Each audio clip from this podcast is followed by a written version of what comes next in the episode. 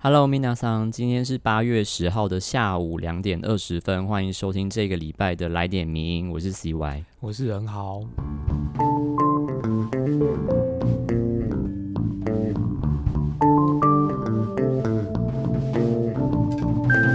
那这个礼拜，呃，跟大家分享一些，就是最近大家可能在社群上面比较，就引起大家讨论的话题，然后其中一个话题其实应该是。那个网红阿汉，对 YouTube 阿汉，就是因为他接了一个广告的 case，然后就是跟中元节，然后还有他里面的一些多重宇宙的角色有关。那其中一个角色就是备受争议，就是阮月娇，因为就是有一个呃，应该是粤语老粤语老师，对陈黄凤，然后他就是在脸书上面就是公开的表达说，他认为这个广告，嗯，有歧视的这个。就是有冒犯到新住民，对对对啊，对对。然后他们其实也发了一个声明嘛，嗯，对。他们就是觉得这个广告已经严重的歧视新住民吧，可以这样说。那其实也好像也延烧了一阵子啊，因为其实这件事情之前其实阿汉好像也也有因为这个问题，然后有被被人家骂过。对，就是之前那个九天玄女那一波，他的影片出来的时候，也有人就质疑说他呃。阿汉就是透过九天玄女这个，就有点好像说在嘲笑台湾国语的人的感觉，对对对对对，而且特别就是很多都是女性的角色，对，所以很容易很多人就会觉得说阿汉是在丑化，或者是说把这些女性的形象弄得好像很不堪的样子。其实我们我们这几天也一直在针对这个题目在讨论说。有哪一些点是可以切入，然后去去来邀请作者撰写文章？对，我们其实从很多切入点去谈，包含说他是不是跟家乐福之间的这个广告包装有关，然后以及阿阿汉他对于就是他自己的角色设定的关联，对，然后还有新著名本身行塑的这个形象，就大家对于新新著名的理解是什么？就是我们大概是从这三个切入点去想，然后因为其实。嗯，我们在讨论的时候，已经这个就是这个风波已经有点烧了蛮久，对对对对对。然后再加上其实呃，其他的一些公共书写的论坛也有讨论这个东西，包含像是我们的有站，就是独立评论在天下。其实就已经有几篇文章在谈这件事情。实际上，现在有的讨论也也算蛮多，是也有涉及到我们原本在讲的东西啦。是的，对。那后来就我们目前的处理方式，可能就是用转载毒品的文章来处理，这样。对，就是嗯，大概应该是今天有刊登出一篇，也是新著名第二代对的作者，然后他写了就是关于他自己对于。阿汉这个事件的分享，那他让自己的立论是认为，他觉得他认为这个不算是歧视啦。对，其实我觉得他们内部好像也没有一个很很确定说这是不是就是歧视这样子的一个观点，就好像有些人觉得好像没有什么问题。一样，那我每次觉得好像讨论到这个问题就会 有点纠结，好像你才你从一个面向切进去之后，可能又很担心有有些人不认同你这样子的说法。对。我其实觉得每次在社群上面要讨论这种相对复杂度比较高的问题的时候，大家很容易就会变成选边站。对啊，对啊。然后你要作为编辑，就是很难说我要选哪边站，或者是说我要表达我自己的论点之前，我可能要要思考的比较完整一点。对，就是要深思一下，说嗯，我如果真的要表达自己的看法的时候，我会不会又就是。招惹了 哪一些朋友？被延上，对对对对对。真的，我觉得现在在经营社群，或者是说在涉及这种公共议题的时候，真的发言我们变得非常的我觉得蛮困难的。对，我们还在摸索。好，那这个礼拜呢，我们也是一样分享了三篇文章。那第一篇文章呢是呃寇德曼所写的《台湾如何成为诈骗之岛？诈欺为何变成第一大犯罪》。那在文章的一开始，寇德曼就提到说，行政院长苏贞昌他近日宣布要投入十四亿，要成立所谓的打诈国家队，这样。嗯，那他意思是要向诈骗集团宣战，然后其实，在短短的十二天以以内，就已经破获四百多个诈骗集团的案件，然后也抓了大概将近两千人。那其实民众不太知道是说，那苏院长为什么会那么重视打诈这件事情？那其实诈骗案件啊，在这几年其实已经超越了所谓酒驾和毒品这一些案件，然后成为台湾的第一大犯罪案件。那地检署其实去年就查获诈欺的的被告人数，已经不只是呃超越毒品和公共危险罪，其实还超越了这两个加起来的总和。那尽管政府的在二零一四年的时候已经修正了刑法，然后他新新增了加重诈欺罪，那他把这个诈骗集团所涉及的电信诈欺的刑度从原本的五年以下的轻罪改成一年以上七年以下的重罪，但是呢，诈欺被告人数从隔年的二零一五年底开始呢，它还是增加了超过一倍以上。那所以其实表示说，这样子的修改，它其实并没有任何的一个改善的结果，没有达到它的功效。对，那民众呢，他就会问说，那为什么台湾还是会在，就是会变成一个诈骗指导这样子的名号？那在文章的接下来，作者又从台湾的这个 诈骗手法的的历史来开始爬书，然后就是传统上面我们诈骗的手法，可能最常提到就是金光党。那就是一九九零年之后呢，就是随着像金融和电信这些服务都开始比较发达之后，它的手法也有有一些升级啊。比起用什么假钞票啊、假绑架、假警察啊，或是一些购物购物诈骗这些电信的手法，就开始变成一个比较主流的诈骗方式。那为了打击诈骗这样子的犯罪，其实政府一方面也要求各个银行要严格管制开户，那也当然也会要求电信业者应该要查核客户的真实身份啊，然后也希望能够去截断人头账户啊、人头手机这些犯罪的温床。不过，在一九九零年代的后期呢，两岸其实开通了这个电信业务以及设置海底电缆，那诈骗集团其实就开始转移阵地到中国的这个沿海各省。然后呢，依旧还是对台湾民众实施电信诈骗。那特别是利用两千年之后两岸政治的紧张以及这个司法互助的困难，所以他们其实建立了一个能够逃避司法追击的安全网。那作者就举最近的一个福建省的统计。那从二零零三年开始，就是台籍的嫌犯在福建的犯罪啊，不仅是职业化、组组织化很明显，然后他的诈欺的数量也很多，他高达有两成的犯罪是诈欺这样。那二零零五年之后，随着中国大陆和东南亚各地的经济也开始发展之后呢，这些诈骗集团啊，诈骗对象其实也不只在限于台湾的民众，然后其实前面这些提到的这些地方的的民众也开始受害，所以诈骗指导的恶名就开始传遍全球。那像这么严重的一个就是就是问题呢，其实在二次政党轮替之后呢，这个两岸关系逐渐缓和之际。所以双方其实就在二零零九年签立了共同打击犯罪及司法互助协议，那我们就简称说叫做共打协议。那它其实原本在中国大陆各省的这个安居的诈骗集团，其实就很难去，就就是他们已经被管辖住了，因为他们受到这个法这个协议的影响，所以呢，他们就又逐渐的又把这个阵地呢转移到东南亚，或者是甚至到像肯亚这些，就是台湾根本就没有办法，就是。有成立这互助协议的地方，然后让诈骗的犯罪成本逐渐提高。那当然，在二零零九年开始呢，原本高达居犯罪之首的诈骗的这个被告数量呢，它就逐渐下降。到一一年的时候呢，就直接腰斩。那将台湾第一大犯罪的这个罪名呢，就是变成了酒驾为主的公共危险罪。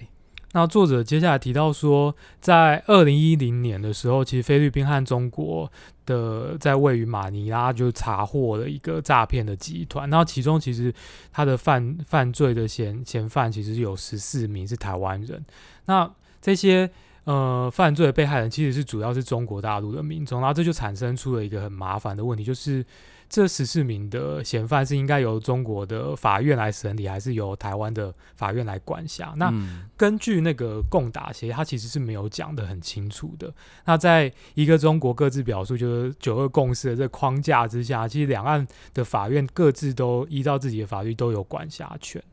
那当时菲律宾政府其实最最初呢是以这个嫌犯无身份证明为由，他其实把他交给中国。那中国警察呢也做成笔录，然后呢准备移送审理。但是在民意的驱使下面呢，其实台湾的法务部啊、刑事局他们其实就是想要多做干涉，来让中国政府同意把诈骗当地人民的嫌疑犯跟其他被告。就是分离程序，然后单独送回台湾。那台湾会认为说，这其实是两岸同属中华民国，然后呢，这其实中国大陆就变成是大陆地区的犯罪，那也是这个国内的犯罪啦。所以台湾法院当然也可以审理。但作者就提到说，这样子的一个处理方式，其实对于被害人是没有任何的赔偿的。那在受害者的的的角度来看，台湾的法务部和刑事局这样把这些嫌犯带回台湾的这样一个举动，其实剥夺他们请求重判或民事求偿的一个机会，那就变成是一种变相在保护这些诈骗集团。嗯，那有中国大陆的检察官，他就认为说，这样处理这一类的诈欺的案件啊，应该是要由受害当地的法院来进行管辖，然后他们就反对说，把这一类的台籍的诈欺犯交由台湾的司法机关来处理。那当时间来到了二零一六年选举之后呢，其实两岸关系已经又回到像二次政党轮替之前，就是共打协议其实也是名存实亡了，就是两岸的关系又降回了冰点。所以其实两岸呢也多次的跨国抢人，那中国大陆他们就主张说受害者是当地的民众，所以不同意将背后有政治压力的这个法务部或是刑事局将嫌犯带回台湾。那所以其实也造成了共打协议越来越难执行，那它也方便了跨国诈骗集团的这个主谋呢，这个逍遥海海外，然后呢，嗯，诈欺的被告人数也慢慢的就又回到了二零零八年以前的这个水平，就是它又逐年的升高。对。那在接下来的文章里面，作者就提到说，除了前面讲的这个就是共打协议的名存实亡以外，其实呃，诈骗犯罪会的被告会持续的。的攀升也跟海外诈骗集团的主谋，他可以不断的招募新血有关。那这些新血主要就是一些青少年了。嗯，那因为青少年对于刑法的这种加重处处罚的这种无知的状态，然后再加上法律和法院其实也很愿意给予这些年轻人的机会，所以就会变成说他们在想要轻松赚钱的诱惑之下，就前仆后继的变成这些诈骗集团的车手或是人头。对，那根据这这个数据是呃警政署的统计啦。他说呢，二零一四年增定加重些这个诈欺犯的这当年呢，其实青少年还是最主要的犯罪呢是毒品，那其次才是窃盗。不过在一八年开始呢，诈欺犯已经成为了青少年的第一大犯罪。那二零二一年呢，更远远的超越了窃盗、毒品，就是这两个呃。犯罪嫌疑人数的总和，所以你可以看得出来，就是数据就是远远的明显大于这些。对，那其实车手跟人头他们就是相当无知，而且愿意卖命。那加上呢，主谋他们远在海外，所以根本就难以查气。所以台湾的诈欺犯罪呢，就非常的难根除。那当然呢，嫌犯的人数就有增无减。那在文章的最后，作者又提到说，如果要打击这些在远在海外的一些集团主谋啊，政府除了要额外投入预算去给检察官和呃和警察机关之外呢，也要恢复过去的这种跨境共打犯罪协议的这种默契，这是很重要的。那毕竟每年的呃诈欺犯罪，它的受害金额从二零一三年就开始往上升，每年大概都有三四十亿元，那多半都是流入这些主谋的口袋啊，那严重也威胁威胁民众的财产安全，所以抓获主谋才是呃确实减少诈欺犯罪的一个首要的目标。那另一方面，面对这些就是刚刚提到无知，然后他们也不怕死的这些青少年的车手，他们其实就要透过这个在学期间的法治教育，来让他们了解到说，其实这个犯了诈欺犯罪呢，其实嗯，跟刑法上就是确实有重法的规定，所以呢，真的不要贪图眼前的这些小利益来赔上未来的前途。那当然呢，作者也希望说，其实未来呢，台湾能够摆脱这个诈骗指导的恶名。这真是一个不是很光彩的。台湾之光的的反面，这样是，而且其实每一次台湾就是因为就是各自外泄，对。很多企业的各自外泄，然后所以每一个人几乎都会有收到这种诈骗简讯啊，或是诈骗的电话啊，就是层出不穷，已经变成一种日常。像我记得之前好像也有买书，然后就收到那个线上平台的什么客服电话，国差来啊，或者什么 差册，对啊，对啊，就是非常的多，多。对，而且其实原本我。原本会以为说，就是民众当常常收到这种诈骗的讯息的时候，他可能会有更更加更多的警觉心来理解说，哦，这个是诈骗，这个不是，就是你有办法有更多清楚的这个分析方法去理解说哪些是哪些不是。但是后来发现，其实好像被被被骗的人还是蛮多，还是蛮多。对，所以真的是要提多加提防小心，真的。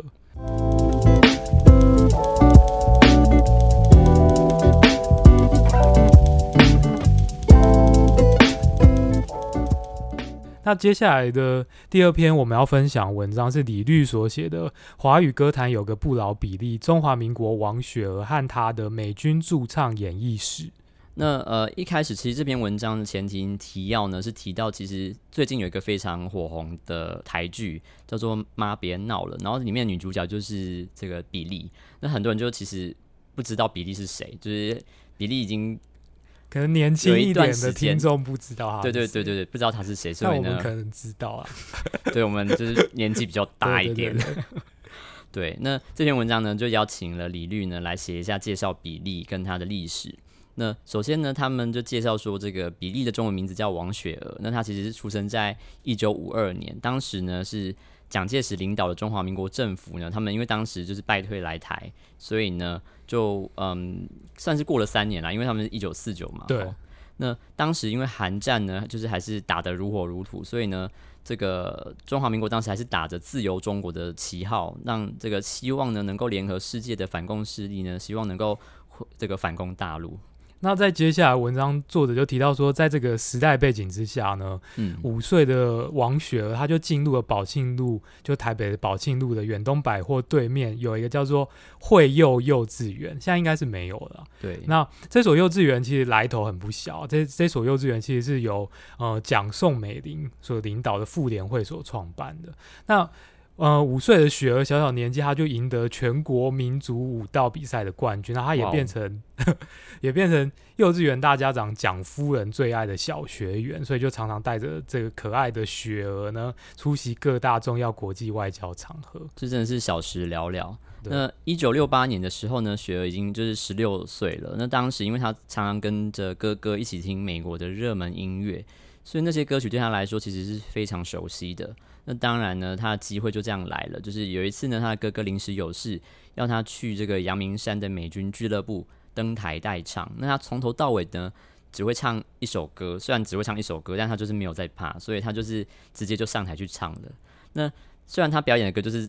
就只有就那几首而已，不过他因为可以伴随着丰富的一些肢体动作啊，而且他非常落落大方，很有自信，不怯场。所以他的舞台魅力呢，就赢得了台下的观众的好评，跟这个俱乐部老板的支持，所以他就开始在那边表演。接下来文章作者就回顾了这个时代背景，就是一一九六零年代的末期啊，在越战战场上厮杀这些美国大兵，他们其实每个人心中都有一个盼望，就是说在前线驻地如果满满三个月的时候，就可以换到十天的假期。那你就可以随便选到越南附近任何一个美军基地的所在城市去度假，这样。那当时美军呃有两个最近的选择，一个是菲律宾，然后另外一个就是台湾台中的 CCK 清泉岗机场。那因此在台中的 CCK 美军俱乐部就这样就变成台湾的顶级摇滚乐团和西洋流行音乐歌手最顶级的竞争舞台。那前面也提到说，其实雪儿她在这个小时候就已经就是表现的非常的优秀，所以她其实也曾经到 CCK 美军俱乐部驻唱过。那当时呢，每个在美军俱乐部的驻唱歌手都其实都要取一个英文的艺名啦。那当时呢，雪儿她的这个艺名就叫做 Billy Wang，所以这个名字的由来其实是跟这个雪儿她在读书的时候呢，因为头发剪得很短，然后又每天呢穿着这个牛仔裤，所以就像个男孩一样。那当时呢，同学就以一首参考美国历史的这个真实人物，这个比利小子他写的一个这个流行歌曲叫《Billy the Kid》来称呼雪儿，所以他就叫 Billy 这样。那我们就中文就把它翻译成比利。那当然也没有想到这个名字后来呢，就跟着王雪儿在歌坛上面闯荡了超过半个世纪。那在一九七五年的时候，比利二十三岁。他当时随着越战在一九七五年结束之后，台中驻防美军其实也是跟着减少的。那在台湾的西洋流行歌曲的表演场所也因为这样开始减少。那比利便随着那个很有名的一个早期的摇滚的的，算是算是先驱者，对金祖林的龙总合唱团，在美国巡回了四四年，这样，那这也创下美华人在呃美国巡回的一个记录。那巡回结束之后，他回到台湾，比利就继续在台北的希尔顿饭店，就是现在的台北凯撒饭店的一个俱乐部演唱。那也是当时表演歌手中唯一的一个华人歌手。那随着这个音乐潮流的演变，那乐乐队的演唱现场演唱呢，其实这个形式也开始慢慢的退潮流。那反而呢，这个 DJ 现场放音乐，让这个宾客跳舞的形式呢，也开始的变成一种流行。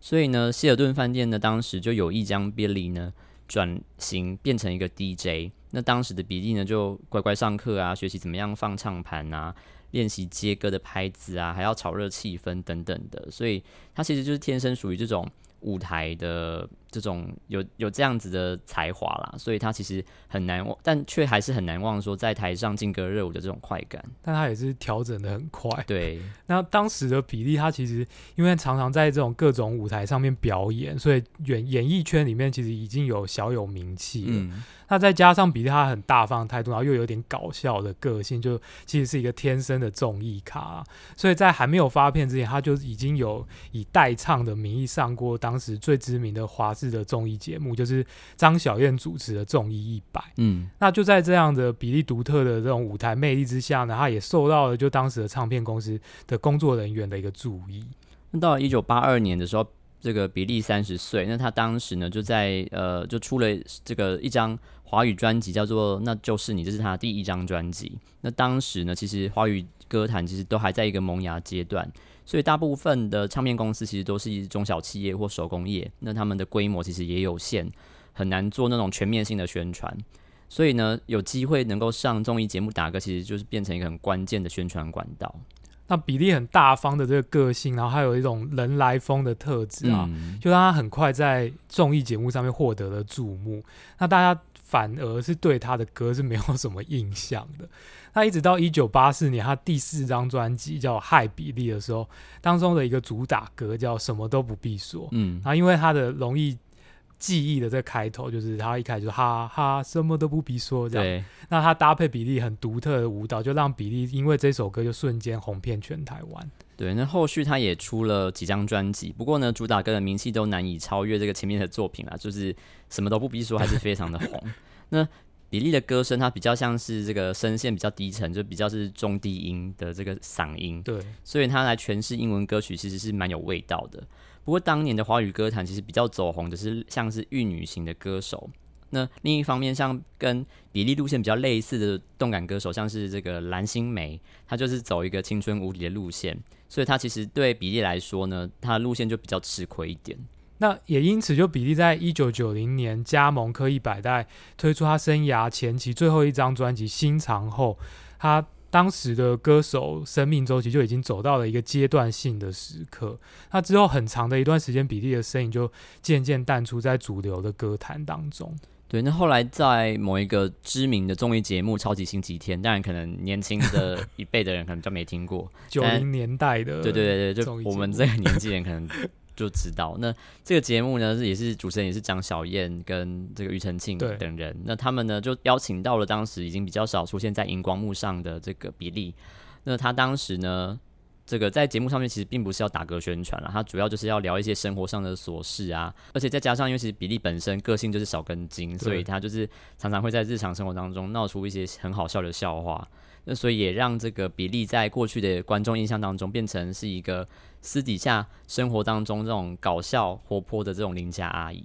那一九九七年，比利正式以他的本名王雪儿的名义在出道。那他发行了他的重返歌坛的第一个个人专辑，叫《爱人》。那这次的重新出道，他的目的就是要与过去他这种劲歌热舞比例的这个路线一刀两断，然后重新以自己的本名，就是温柔的情歌路线，然后去跟过去的快歌舞曲有一些有一些区别，然后让消费大众重新认识王雪儿这个人。那到了二十一世纪的第二年，就是二零零二年的时候，他加盟了吴宗宪。主持当时主持的阿尔法唱片了，那他当时呢就推出了他生涯当中最后一张专辑，叫《滑步向左》。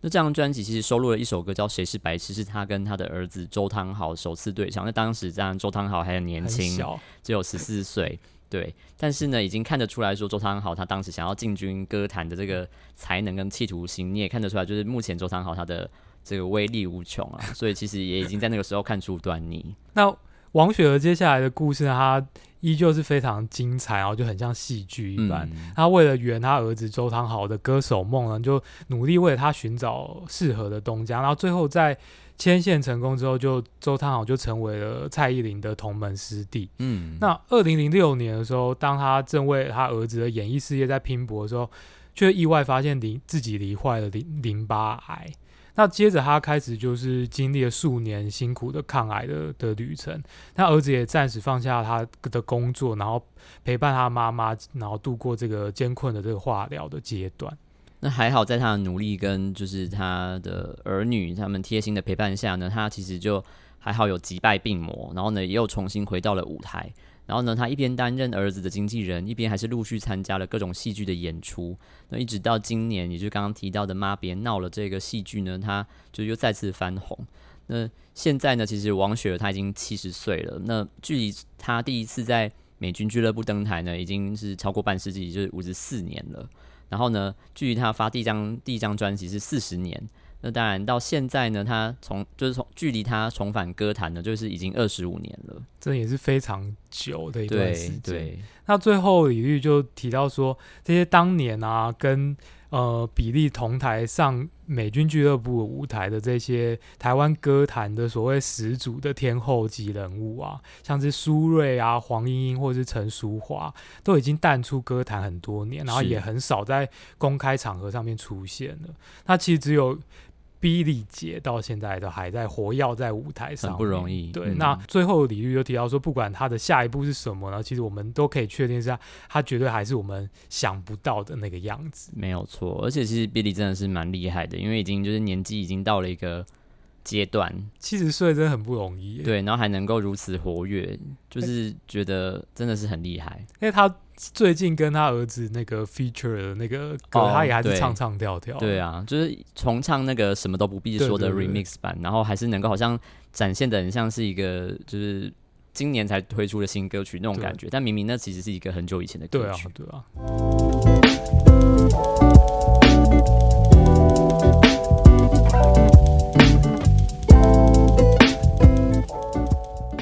最后一篇呢，只是要只是这个全球防卫杂志所写的，呃，裴洛西访台之后，中国解放军军事演练频传，将成新台海危机。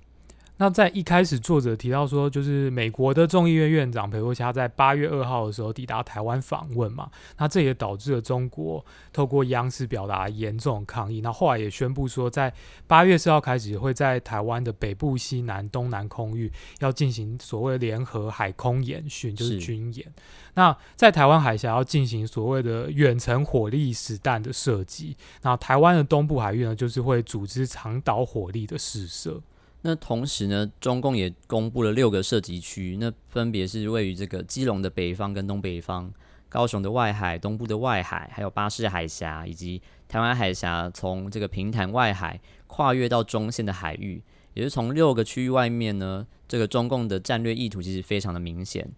呃，因为它就是从飞，就是透过飞弹来封控基隆跟高雄外海，然后来这个。阻阻挠这个台湾的商贸航线，还有这个能源运输线，还有这空中的交通线，来破坏台湾的经济命脉。那同时呢，它也可以打击东部的外海跟巴士海峡的海上目标，然后呢，阻止美军对于台湾的军援以及进入南海的航道。那作者在接下来文章就提到说，八月四号的当天下午，中共的东部战区就发布了消息，就声称说。东部战区的火箭部队已经对台湾东部外海预定海域，像实施了多区域、多型号的长岛火力的的的试射，这样。那其实他们就指出说，这个任务是很圆满的达成，然后也解除了海空的管制。那另一方面呢，新华社也在八月五号的时候呢，发布了东部战区继续在台湾周边海空域展开实战化的操演，并且呢，公布说接近台湾陆地像是。花莲和平电厂啊等照片，不过呢，也疑似说这个其实是 P 图的。对。那后来呢，国防部也发布了国军舰艇的这个监控的监控这个共建共建的画面，然后呢来部署那个雄风岸基反舰飞弹，那也派遣了 F 十六战机西挂鱼叉飞弹来升空警戒。那接着也在八月七号呢发布了海巡署跟海军舰艇呢监控中共马鞍山号巡防舰的画面，所以其实也表示说国军呢也正在提升戒备。因应这个公军的袭扰，那作者在接下来也提到说，呃，从这一次的台海危机，也可以观察后续对两岸及台海安全的意义。那首先就是这次的军演虽然没有接近到战争的边缘，但其实也已经非常接近实战了。那中共宣称他要演练夺岛作战，那可是由他的演习项目来看，其实呃实弹射击导弹主要是要攻击陆地目标，但它其实对海上打击意义是不大的。那海上的舰艇其实离陆地过陆地过境，也会遭到说像岸基或者是 F 十六挂载与鱼叉飞弹部署在苏澳港的这个沱江级的飞弹巡巡航舰的威胁，所以接近海岸纯粹也只是创造就是台湾的这个心理的一些害怕。是。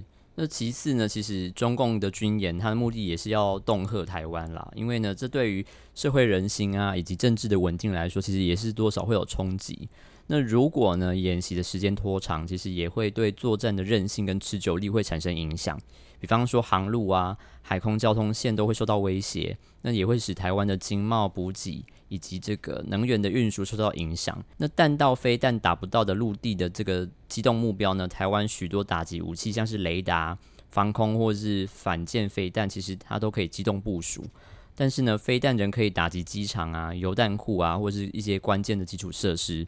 然后呢，这个像是直管通勤系统这些固定的目标，其实它也会影响台湾的持续作战能力。那接着作者提到说，中共声称要毁三线建三区，然后要摧毁海峡中线的概念。接着是领海线，在就是能源生命线。未来中线及所谓的防空识别区，恐怕会变成完全虚化。那中共未来是否会以温水煮青蛙的方式，然后持续进行老台行动？逐步将他的军事活动推进到更接近台湾的距离，或是回归正常，这仍有待就是后续美中或美台这两组双双边关系的相互影响。这样子的行为其实也对台湾的军事冲击，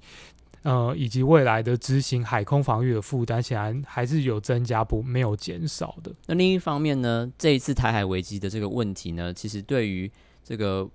美方或者是说对于国内呢，这个支持不对称建军的人的观点呢，也变成了一个挑战。那什么是不对称战力呢？它是号称说是这个损害小、效率高，然后价格便宜，并且呢这个容易去采实行的这个方案啦。那在这个对应中国的飞弹威胁的时候呢，它完全不可能发生作用。那次针飞弹跟标枪飞弹呢，也不可能拦截东风系列的弹道飞弹。所以呢，其实从这个俄乌战争的这个来看呢，其实乌克兰它就不断的向美国争取更多的火力啊，比方说像战机一百五十五公里的火炮，然后或者是多多管的火箭等等的，因为这些更强的武器才有办法对俄军发动更有效的反击。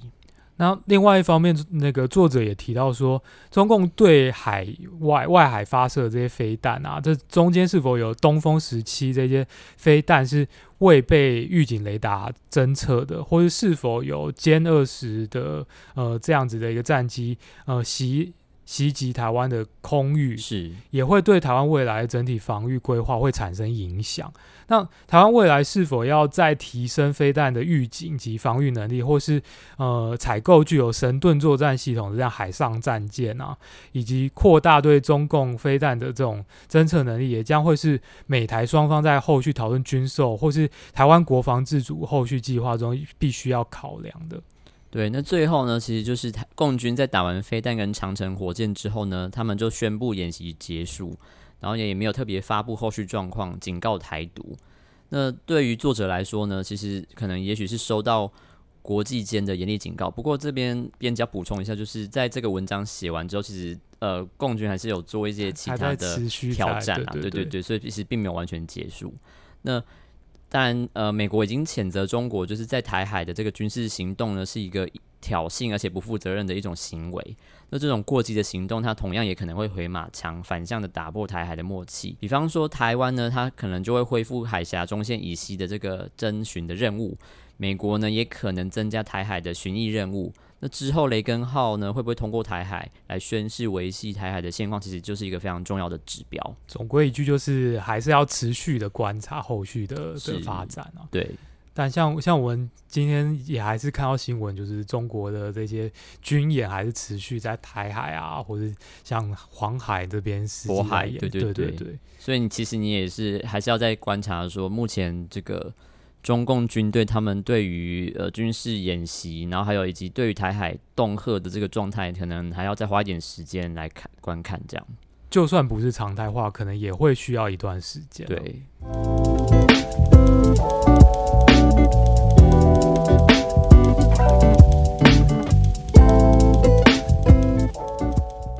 那以上就是三篇这个礼拜我们要分享的文章。我是任豪，我是 CY，我们下周再见，拜拜。谢谢你的收听，更多内容请上名人堂网站。